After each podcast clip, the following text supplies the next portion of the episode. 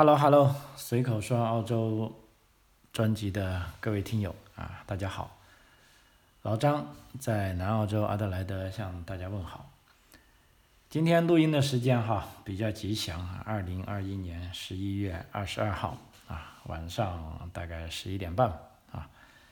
嗯，再过半个小时，这个南澳洲啊就会向澳洲境内的各州开放。啊，也就是说，在这半个小时之前啊，各州的人你还不能随便来南澳洲，啊，比如说像新州的人，你可以去洛杉矶啊，你可以去伦敦，你可以去新加坡，但是你不能随便来南澳洲，啊，但是半个小时之后，啊，如果你是新州的一个人啊，如果你也是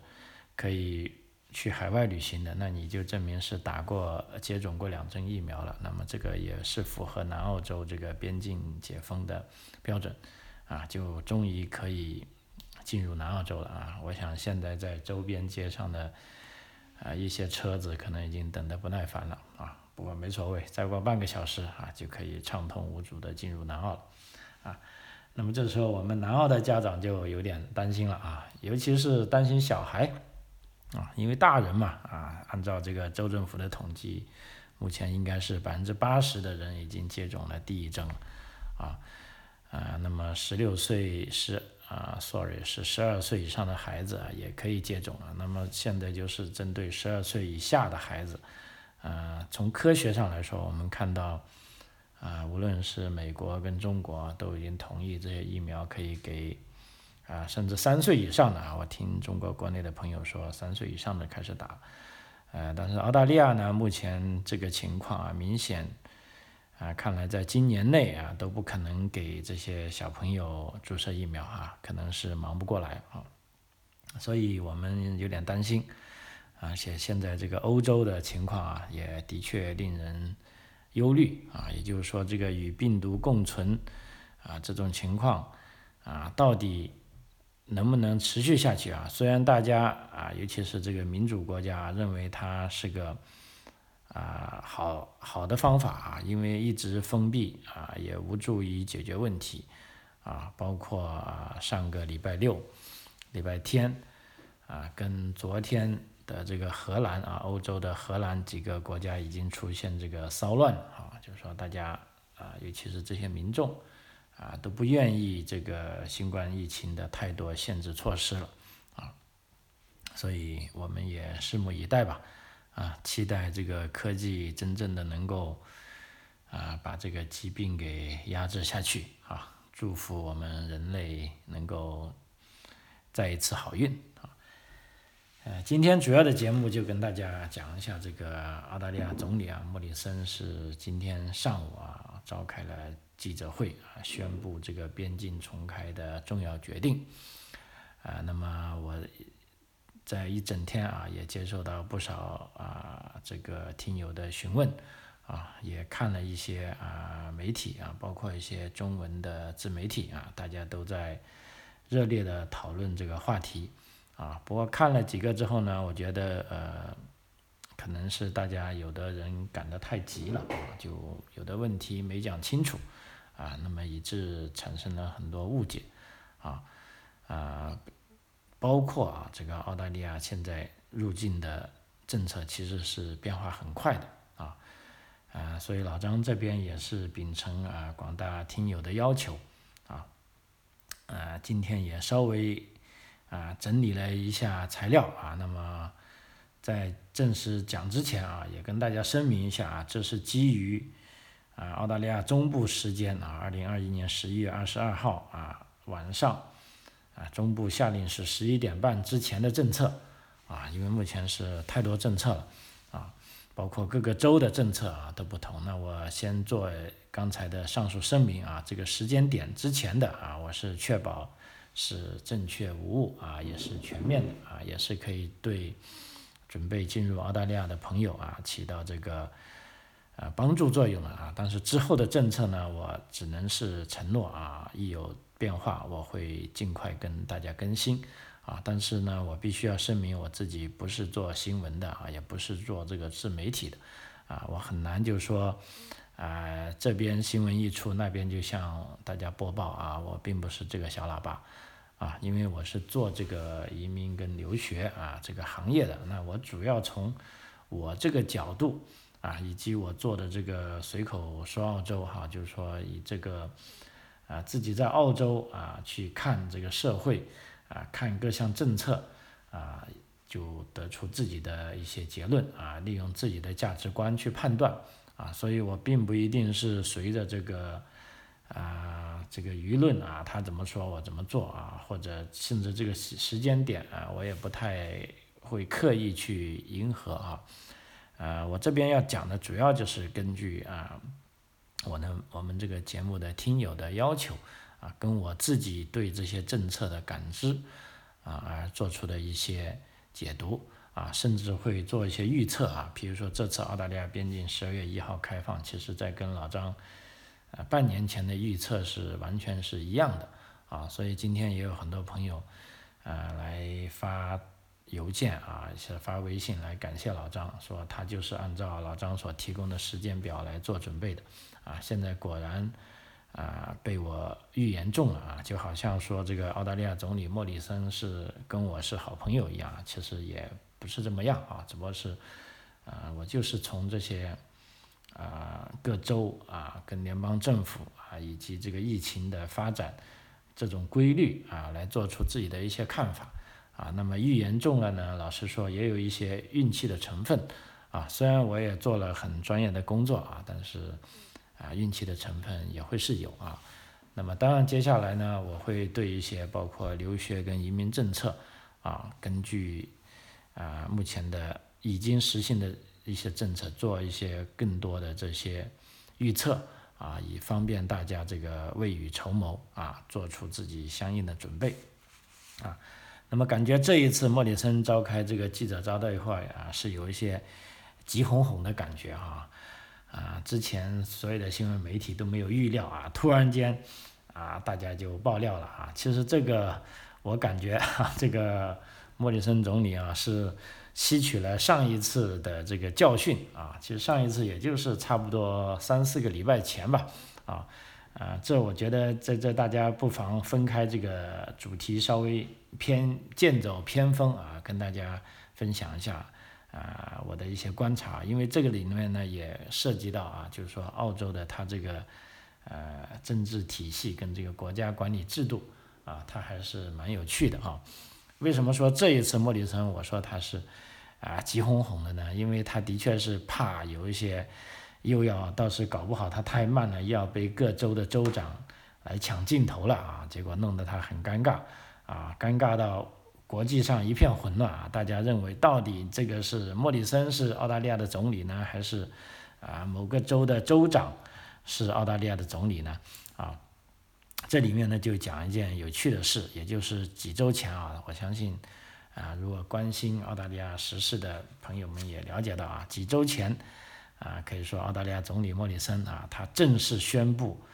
啊，这个在媒体前宣布，就是说疫苗接种率一旦达到百分之八十的州，就可以重新开放国门。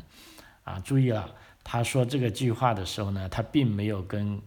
各个州。的州长们进行协商，因为当时莫里森他认为啊，我是联邦政府总理啊，这个国家的边界由我来管的啊，我宣布这个事啊也没有错啊，的确没有错啊，他跟他自己的幕僚啊就讨论了一下啊，就认为百分之八十这个是一个各个州都可以接受的啊，所以他就歘，他就在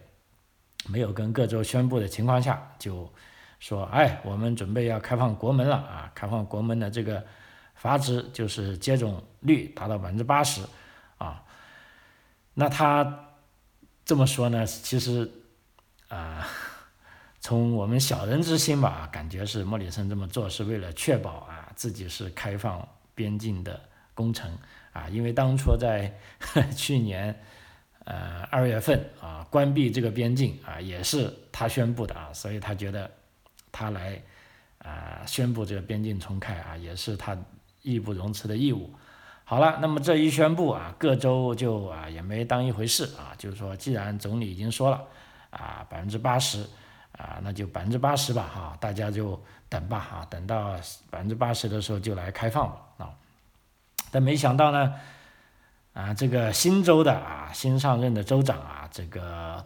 多米尼克佩罗特，哎，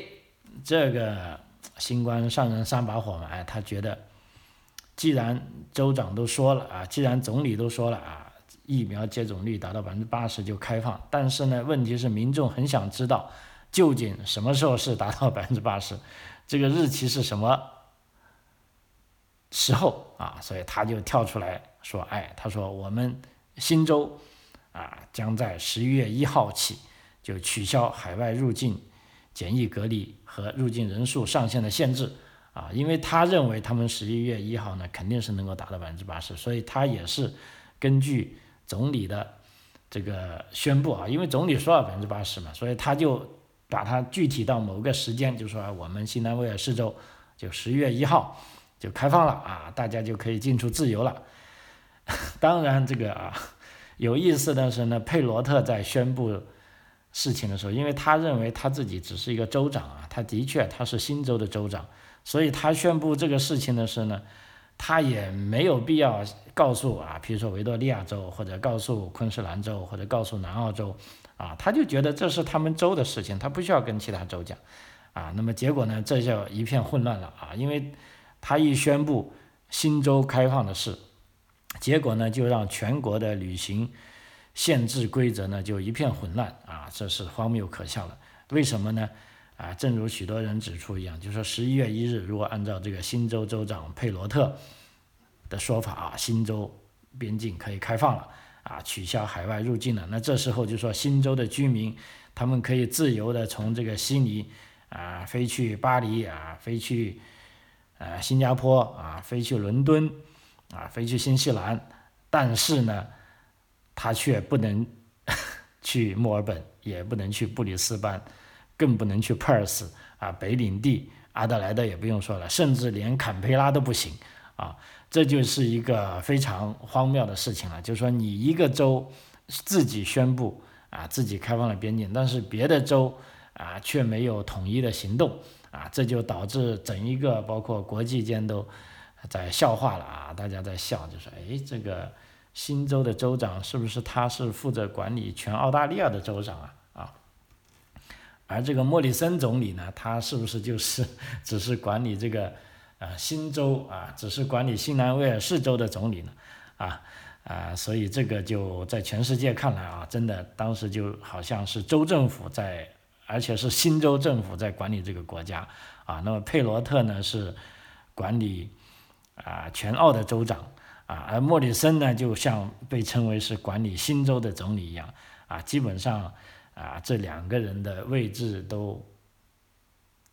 错开来了啊，因为的确是啊，大家都不知所云，也不知道听谁的好啊。因为按照啊，我想在之前的节目里说过，澳大利亚呢，它就是一个三权分立的国家，而且各个州的州权是啊非常大的啊。因为澳大利亚这个国家，它早期形成正式一个国家呢，就是由六块单独的殖民地大家协商而成，就说哎，我们不如成立一个国家吧啊。那么这个国家，这个联邦政府它。他的政权呢是，他有什么权利呢？他就是管外交、国防，啊，还有一些比如说跨州的这个啊航空管理啊，还有这些大学啊，甚至连中学都不给联邦政府管，所以联邦政府的权限是啊非常非常小的。而且当时是这个州权在散发给联邦政府的时候呢，它是用呃减法的啊，也就是说。啊，不是减法，叫加法。也就是说，我州里给你的一个权利，你联邦政府有才有。如果我没有说给你的那个这个权利，就不好意思，这就是我们这个州的权利啊。所以这个时候啊，我们也在在我的音频里也不断啊告诉啊咱们这些听友，就是说，你看啊，澳大利亚在宣布入境政策的时候，除了你要看总理说的话啊，而且接下来。一定还要看各州啊说的话啊，尤其是各州州长啊，这个是非常关键啊。就如这个例子来说，就如像现在澳大利亚边境开放这件事来说啊，也是非常 tricky 的啊。如果，譬如说啊，你看到啊，莫里森总理说啊，澳洲边境开放了，十二月一号你就飞来，你飞去哪里呢？如果你去新州，那倒还好啊，因为新州的政策呢，现在的确是就是免隔离啊，它已经向全世界开放了啊，但是如果你要来阿德莱德，那不行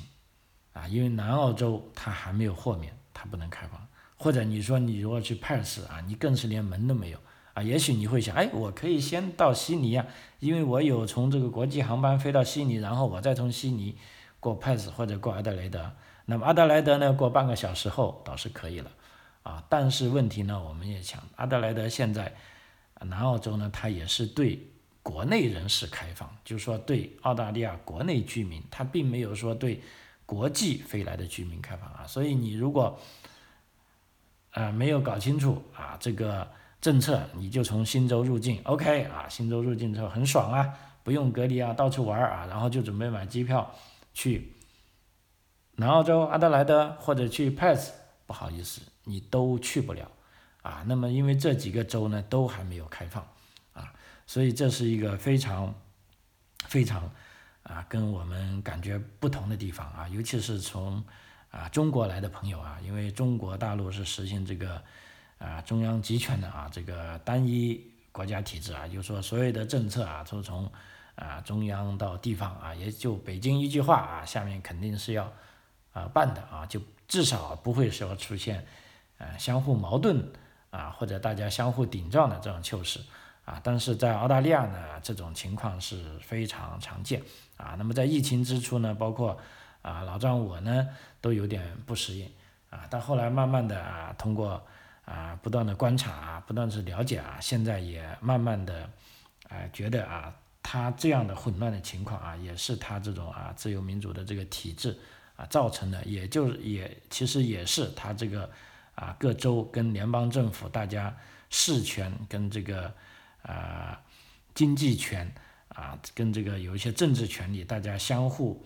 啊有。这个啊，相互有牵制吧啊，这种情况而导而导致的啊。那么澳大利亚还好了，至少它在这个新冠疫情期间呢，它是有一个啊叫做全国内阁啊，就 National Cabin 啊。那么这个全国内阁呢，就确保每隔一段时间，比如说呃半个月或者一周或者两周啊，那么啊州长啊跟总理。啊，或者州里的这些重要的人物啊，跟这个联邦政府这一级都有比较紧密的沟通啊，就至少是确保了这个对疫情的控制啊，全国内部啊是一致的啊。尽管这一次对外呢的确是出了很大的洋相啊，但是由于对内呢还是有一定的这种分层分级管理啊，那么也确保了澳大利亚在这一次疫情期间啊，可以说在啊所有的这个。啊，西方民主国家中呢，啊，它的管控啊还是比较成功的啊，这个病例的啊发病数啊死亡人数啊以及啊整个疫情的控制啊，那么在可以说在全世界那么多国家中呢，啊应该是啊可圈可点的啊，包括老张我啊实事求是的说，在疫情期间啊，整个这个疫情期间我都在。澳大利亚度过啊，基本上我觉得生活啊没有受到啊太大的啊影响啊，虽然也遭遇过封锁啊，也遭遇过隔离啊，但是这方面啊各级政府做的呢都还是非常啊人性化的啊。那么相比起来啊，其他地方发生的这种啊耸人听闻的新闻，那么在澳洲呢它是啊没有的啊，包括我身边这些呃。无论是新移民朋友啊，还是在这边过了十几年的啊，大家都可以以非常啊平静啊淡定的心态来啊度过这个疫情啊。所以说这一次澳洲政府尽管是要宣布啊边境开放啊，大家尽管是非常的啊忐忑不安啊，但是基于对过去政策的执行起来的一贯的效果啊，大家基本上还是认可的啊。当然呢，反对的人还是继续反对啊，就像上个礼拜六啊，无论是在阿德莱德，还是在墨尔本，还是在布里斯班，还是在悉尼啊，都有大批反对的民众啊上街啊，包括我今天在看新闻啊，看到这个莫里森总理啊，在这个国会被质询的情况也很搞笑啊。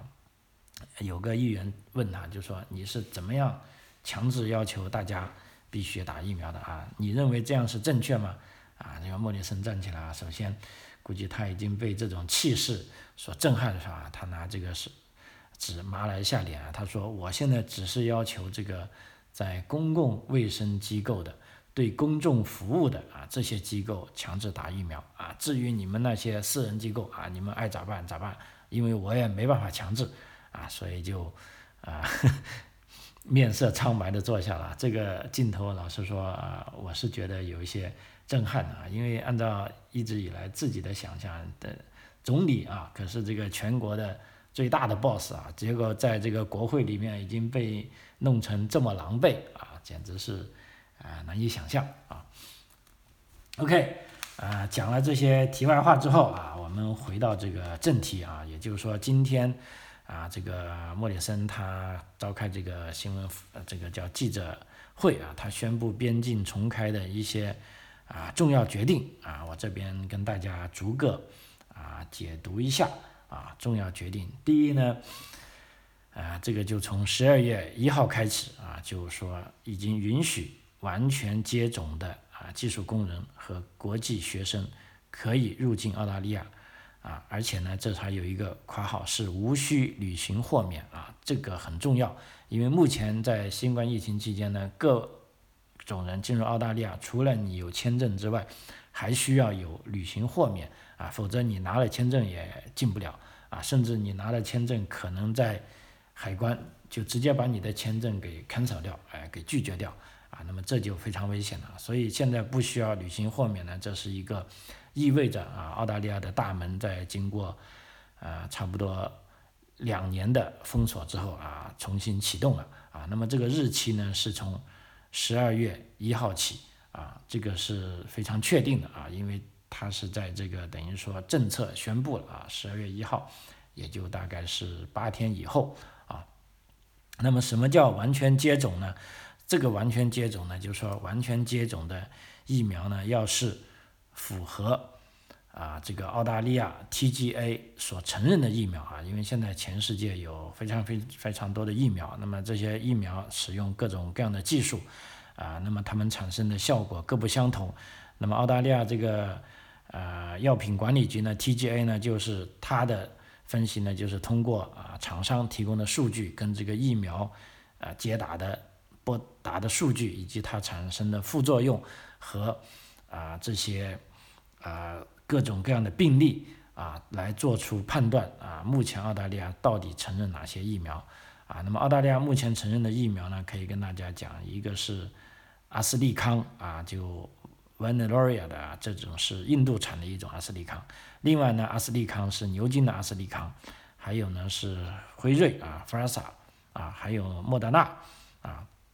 前面莫德纳跟辉瑞、阿斯利康呢是澳大利亚目前已经法定允许注射的疫苗，而且也仅有这三种疫苗在澳大利亚国内进行注射，啊，那么还有其他国外的疫苗呢？有一个叫做啊巴拉特啊生物疫苗啊，这个也是印度产的，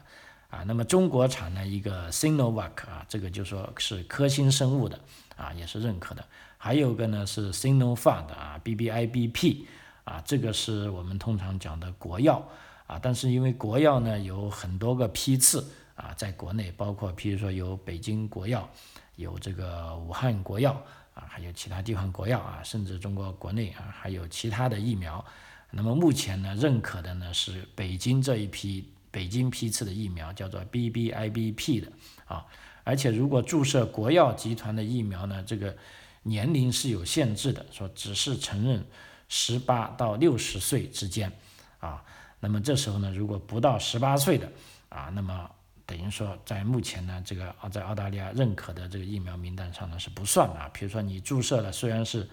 北京国药的，但是你如果注射的时候只有十六岁，啊，那不好意思，你这种注射呢，目前在澳大利亚的入境政策是不允许的啊。那么什么要完全接种呢？就是说是要是两剂疫苗。这两剂疫苗呢，间隔至少是啊十四天的时间，而且呢，你最后一次接种的时间与入境时间呢间隔是至少七天啊，而且以上疫苗呢，如果是混合接种啊，也是承认的啊。当然了，另外一种我们知道还有一种是 Johnson 啊，强生出的啊，单剂量的啊，注射一剂就够的啊，这个一剂的 Johnson 的疫苗呢啊，也是被承认的。所以澳大利亚目前就承认这么几种疫苗。啊，但是我们可想而知啊，这种疫苗呢，随着这个啊时间的发展啊，我们认为啊，TGA 将会承认越来越多的疫苗啊，这是肯定的啊。包括有的在啊台湾的朋友在问啊，这个台湾的这种高端疫苗有没有被承认呢？啊，现在不好意思啊，还不在列表上啊，因为按照 TGA 的说法呢，某些疫苗由于这个。注射量不够啊，数据不够，所以 TGA 没有办法这方面去做研究、做分析，所以也暂时不予认可啊。OK，这就是刚才讲的啊，什么叫完全接种啊？这个非常重要啊。一个是疫苗的种类，第二个是疫苗接种的时间啊，这个大家一定要对照自己的疫苗哈。第二呢，就具体豁免入境的类别呢，其实一共包含了。我看一下啊，这个在内政部的网站上现在也可以看到了，从二系列到四系列啊，到啊，除了这个旅游签证啊，包含这个啊技术移民、技术签证、学生签证啊、难民签证、人道主义签证以及一些临时签证啊，总共是二十八类啊。那么时间关系，我就不一一读下去了啊。但是大家可以想象得到啊，大部分人都是可以入境的了啊，因为这二十八类基本上已经涵盖了入境澳洲的主流的啊绝大部分的签证啊都可以了。那么持有这些签证的朋友呢，如果你也已经完全接种了啊，而且讲的是两针啊，除了这个强生的是一针之外啊，其他都是两针，而且两针之间呢应该要隔十四天。啊，而且呢，第二针呢，应该是你入境的七天前啊就要接种，然后呢，这个时候你需要提供出发前三天所做的这个 PCR 检测阴性证明，也就是说新冠病毒核酸检测啊，这个需要是阴性的证明啊。那么 PCR 检测呢，其实还是挺方便的啊，甚至在机场都可以做啊，所以这也没有难度啊。所以呢，你。满足了这两个条件，那么入境澳洲啊就妥妥的。现在问题来了啊，说是妥妥的啊，其实也并不是全澳洲妥妥的啊。在十二月一号，就也就是说我在讲这个呃音频内容的时候，目前真正的没有隔离的，也就是说只能是三个地方。刚才讲的，大家非常要注意，一个是新州啊，比如说你是来悉尼附近，包括在悉尼读书的；一个是维州啊，你去墨尔本啊，去莫纳什大学也好，这个啊墨尔本大学也好啊，那么这几浪啊也可以啊，这些包括首都领地啊，比如说你去这个奥国立啊，或者坎培拉大学。入读的啊，那么只有这三个地区啊，非常请大家一定要非常记得啊，目前入境无需隔离的只有新州、维州跟坎培拉啊，这三个地方是没有隔离。所以有的朋友，如果你是在昆士兰读大学的，或是在南澳洲读大学的，甚至在塔斯马尼亚或者北领地或者 Pass，OK 啊，不要想着无隔离啊，至少现在不是无隔离，是有隔离的。而且还是需要豁免的啊，这个非常重要，所以我一再强调啊，各个州的情况非常不同啊，我们要旅行要出发来澳大利亚的朋友，无论我刚才讲的你是出于四八五签证，还是四九幺签证，还是四八九签证啊，还是幺九零签证啊，甚至是幺八九签证啊，五零零签证、五九零签证、二零零、二零七、四零八、四零七啊，这些难民难民签证。还有人道主义签证以及一些临时的配偶签证，啊，这些呢，你一定一定要看清楚，你将在哪个州落地啊？因为在哪个州落地都不同。比如说，同是一个人，你现在从这个香港飞过来啊，如果你飞到悉尼啊，no problem，你非常自由。但是你如果想飞到阿德莱德，不好意思，没门，不给你飞。啊，如果你想飞到 Perth，也不好意思，你除非需要豁免。啊，这时候有的朋友就问，哎，不是说澳大利亚总理不是已经宣布了，呃，无需履行豁免呢？啊，这个就等于说，这就是澳大利亚它这个啊所独特的地方啊，你也可以认为啊它奇怪的地方。啊，它各个州是很不一样的啊，这个大家一定一定要心里有数啊，尤其是来自这个单一啊这个国家体系的啊，包括从这个韩国啊、日本呐、新加坡啊啊，甚至印尼啊，这些都是啊这个呃单一制国家体系的，就你是很难理解啊，澳大利亚发生这个事情，但是目前的确澳大利亚它正在 发生这个事情啊，那么你就一定要理解它的政策。啊，同时呢，无需隔离的留学生入境呢，将不被计入各州此前设此前设定的每周入境配额中。啊，那这个也比较有意思，这就等于说，啊，留学生入境呢不会占用本地澳洲人回来的名额。比如说之前，